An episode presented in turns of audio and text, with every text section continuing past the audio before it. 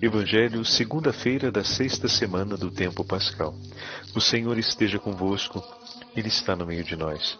Proclamação do Evangelho de Jesus Cristo, segundo São João. Glória a vós, Senhor.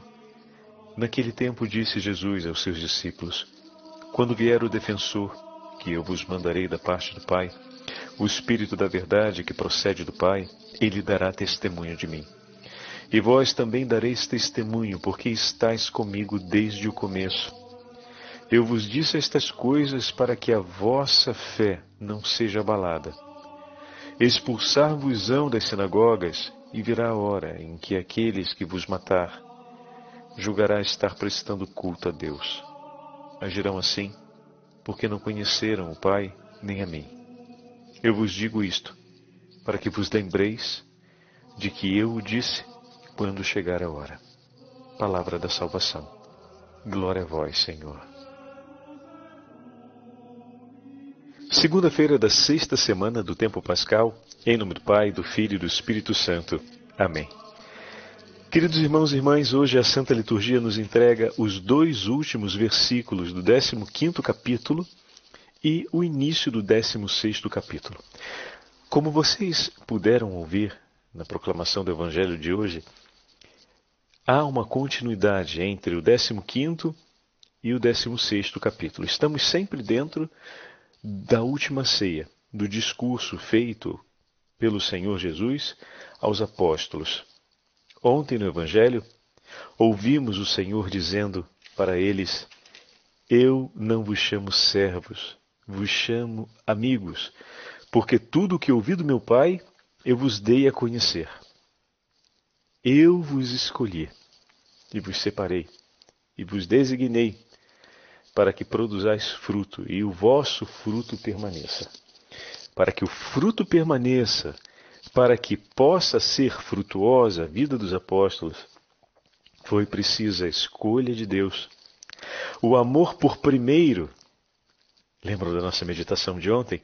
Porque Deus nos amou, porque Deus nos ama é possível reencontrarmos a força, é possível reencontrarmos a esperança, é possível reencontrarmos a alegria, é possível recomeçarmos num caminho de fé, é possível alcançarmos o perdão e vencer o pecado.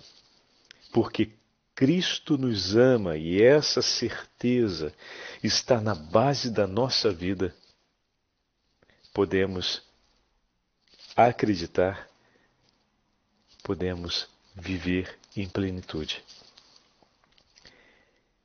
Hoje, na continuação do discurso de Nosso Senhor, estamos diante da apresentação do Divino Espírito Santo. Diz o Senhor: Quando vier o Paráclito, que vos enviarei de junto do Pai, além de assegurar-nos a primazia do seu amor, além de testemunhar para nós um amor gratuito, de excelência, de predileção, um amor que gera e confirma grande confiança. O Senhor também promete enviar por nós um intercessor. Como se não já fosse suficiente amar-nos como se já não fosse suficiente entregar-nos tudo o que está em seu coração, também nos promete o intercessor. Quando vier o Paráclito, que vos enviarei de junto do Pai, é uma promessa, o Espírito Santo foi prometido pelo Senhor. O Espírito da Verdade, que vem do Pai, ele dará testemunho de mim, e vós também dareis testemunho porque estás comigo desde o princípio. O Espírito Santo vem nos capacitar para que sejamos no mundo testemunhas de Cristo. Olha que maravilha, meus irmãos. E o Senhor, na continuação do versículo do capítulo 16, diz de maneira explícita: Digo-vos isto para que não vos escandalizeis, ou seja, tempos difíceis virão tempos de grande perseguição, quando como ouvimos no versículo 2 e no versículo 3. Mas o quarto versículo nos deixa claro: Mas eu vos digo essas coisas, para que ao chegar a sua hora, vos lembreis de que eu vos havia, daquilo que eu vos havia dito, para que quando chegarem as dificuldades, nós possamos então renovar a fé e permanecer com Ele. O anúncio da promessa é para que nós possamos permanecer com Cristo. O Senhor está dizendo de maneira muito clara que as dificuldades e que tudo aquilo que ele passou como Senhor e nós passaremos como discípulos, não seremos poupados desses desafios. Mas no momento em que esse desafio chegar, será fundamental recordarmos as suas palavras. Então, quando a provação bate à nossa porta, nós recordamos as promessas de Cristo. É fundamental para nós continuarmos sendo testemunhas dele. Quando a provação e a dificuldade bate à nossa porta, recordamos as palavras do Senhor. Isso é fundamental para que fiquemos firmes na fé. Ontem falávamos a respeito disso, né? Em relação ao, amor do Senhor por nós. É preciso, para recomeçarmos na vida, recordarmos a certeza de que Deus nos ama e não nos abandona. É dali, é dessa certeza que eu posso recomeçar a minha história. É dessa certeza que eu posso encontrar a força para progredir, mesmo diante das maiores dificuldades. E hoje o Senhor nos promete enviar de junto do Pai o Espírito Santo, que nos conduzirá ao testemunho. Falávamos ontem também que a sexta semana é a semana que nos chama, sexta semana da Páscoa, é a semana que nos chama a essa obra de testemunho. Nós que somos ramos na videira e que recebemos o mandamento do Senhor, fomos durante a quinta semana preparados para acolher o mandamento do Senhor, agora, pela ação do Espírito Santo, seremos qualificados como testemunhas idôneas de Cristo. Porque é o Espírito Santo quem recordará em nós as palavras do Senhor e confirmará no nosso coração a comunhão com Cristo. E para compreendermos um pouco mais a obra do Espírito Santo no seio da igreja, vamos ouvir os sermões dos sermões de São do bem-aventurado Isaac, abade do mosteiro de Estela, século XII, que nos fala a respeito da obra do Espírito Santo em nós. Olha que maravilha esse texto, meus irmãos. Ele está falando a respeito de Cristo como cabeça da igreja, né, que é o seu corpo.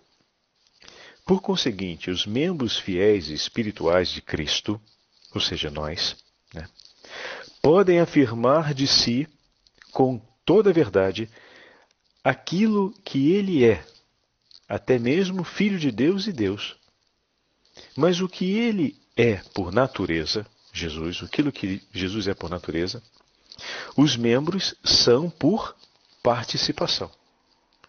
O que ele é em plenitude, nosso Senhor Jesus Cristo, os membros, nós, são parcialmente.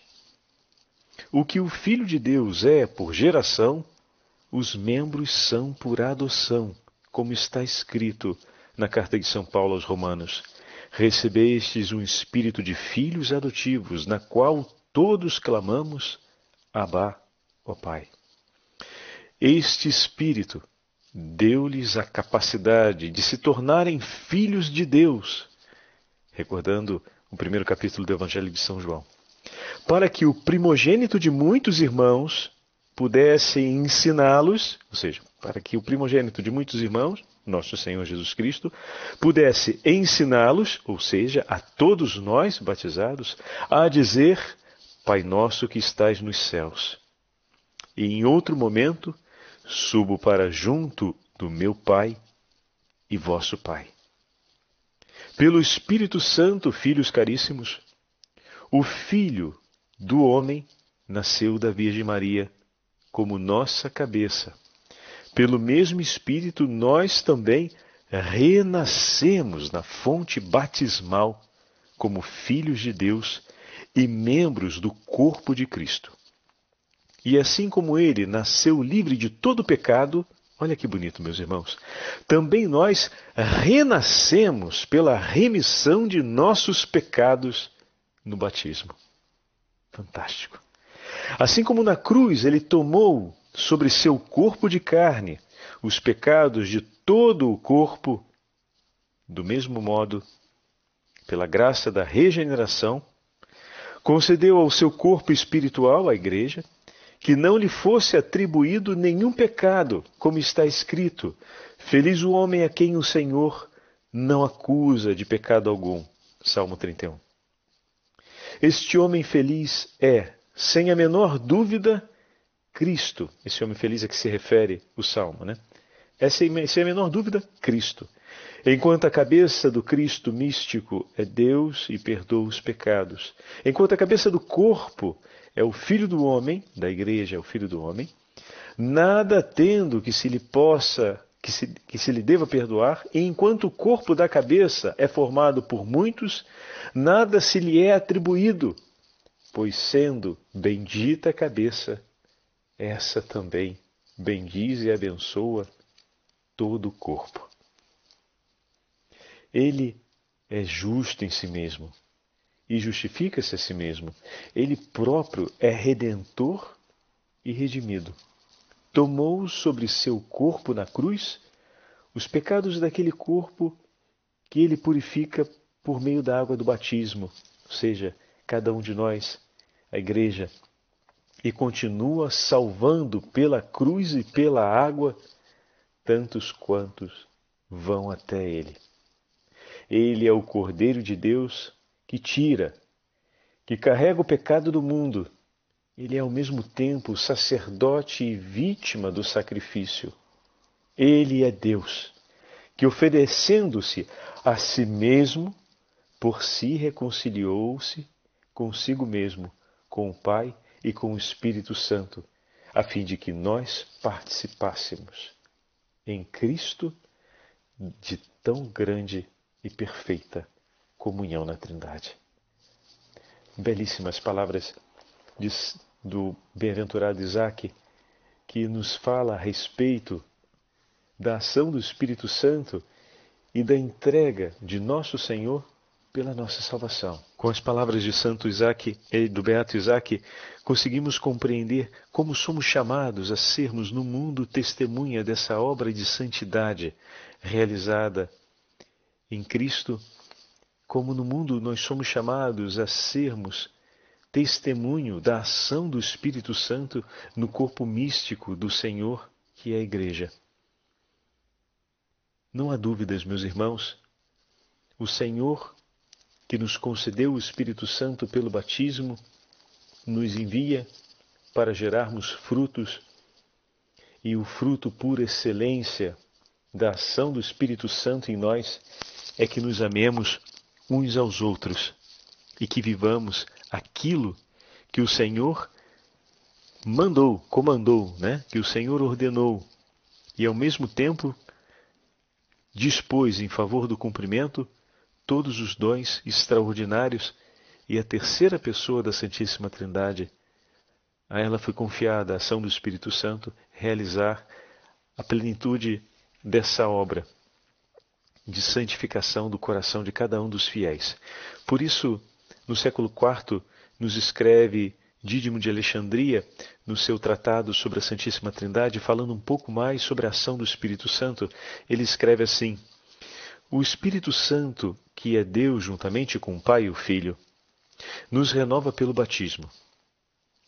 E do nosso estado de imperfeição, reintegra-nos na beleza primitiva. Olha que bonito, meus irmãos.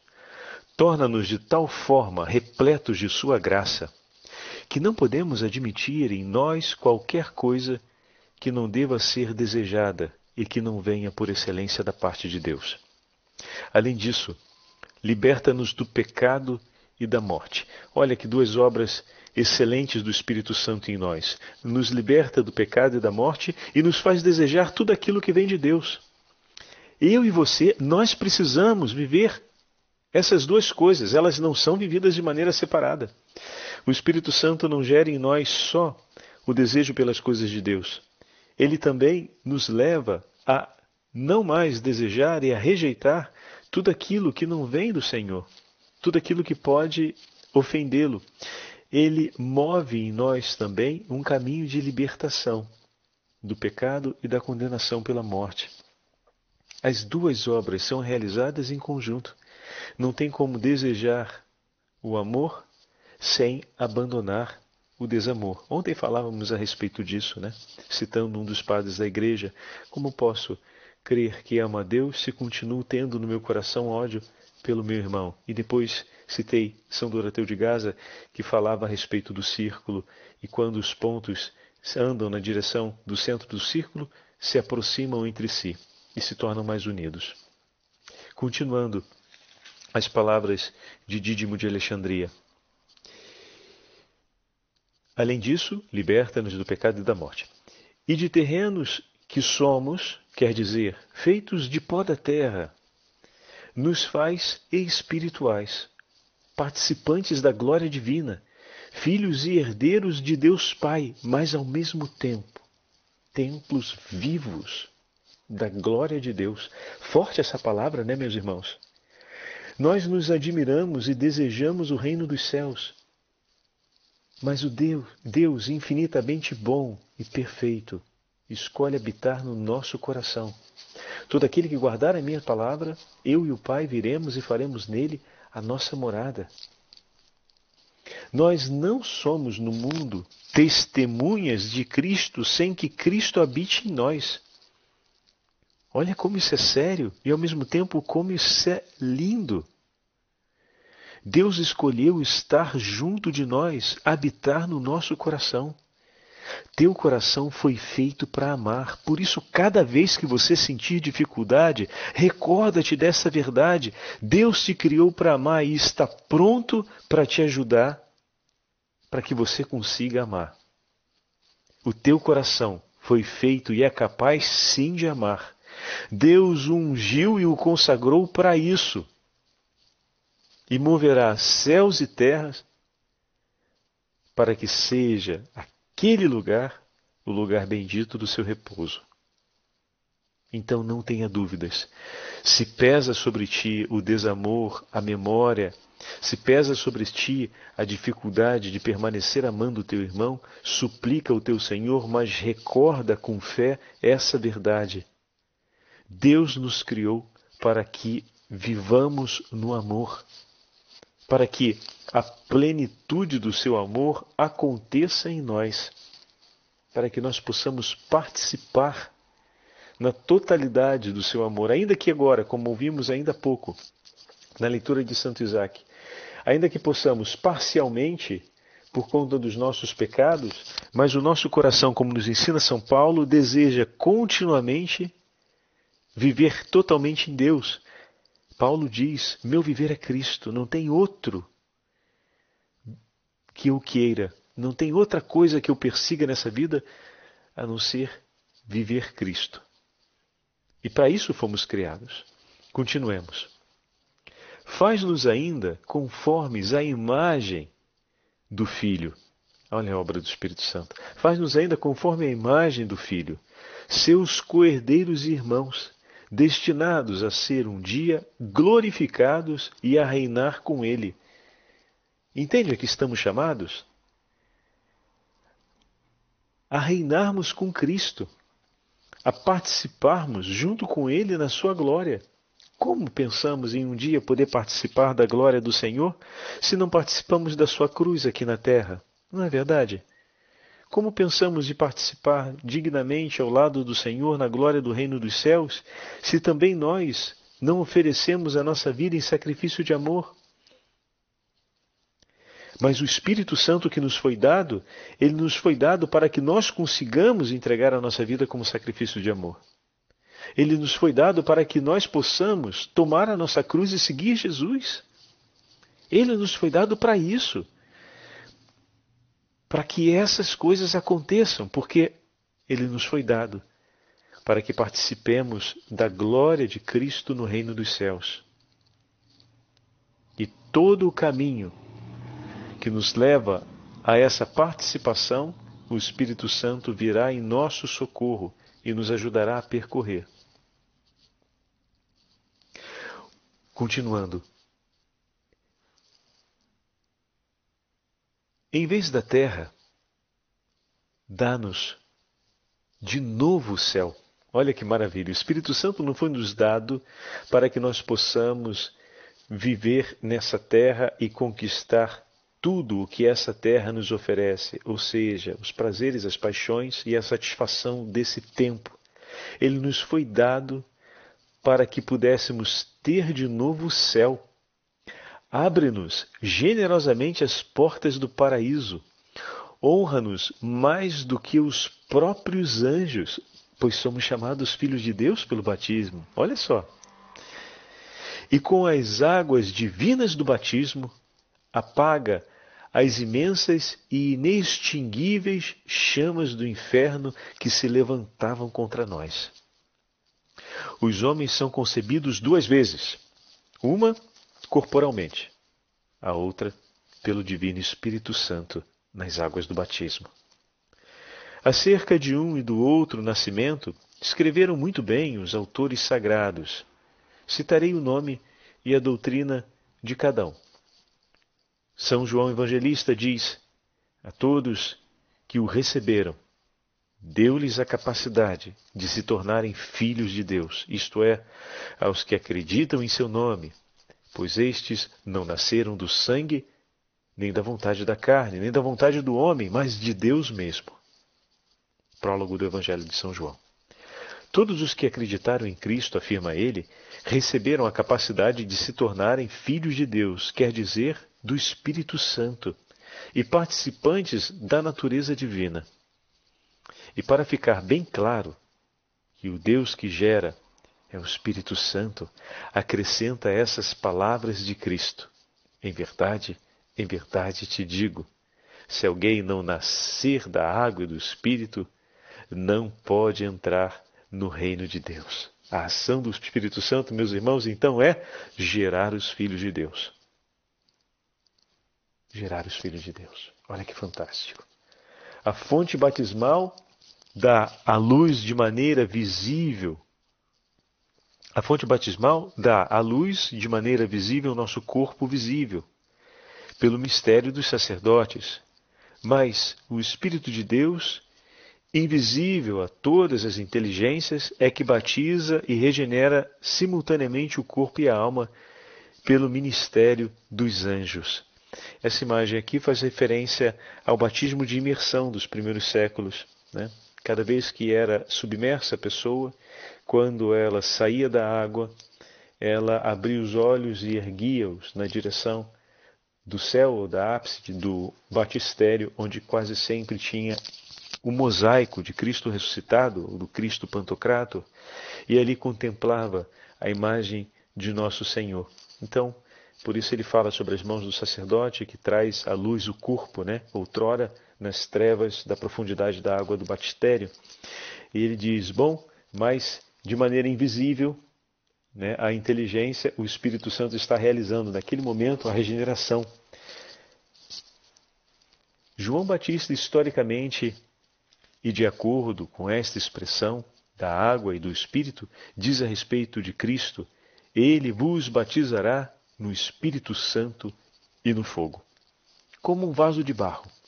O homem precisa primeiro ser purificado pela água e, em seguida, fortalecido e aperfeiçoado pelo fogo espiritual, assim como o vaso que primeiro se purifica para depois ir para o fogo para ganhar força.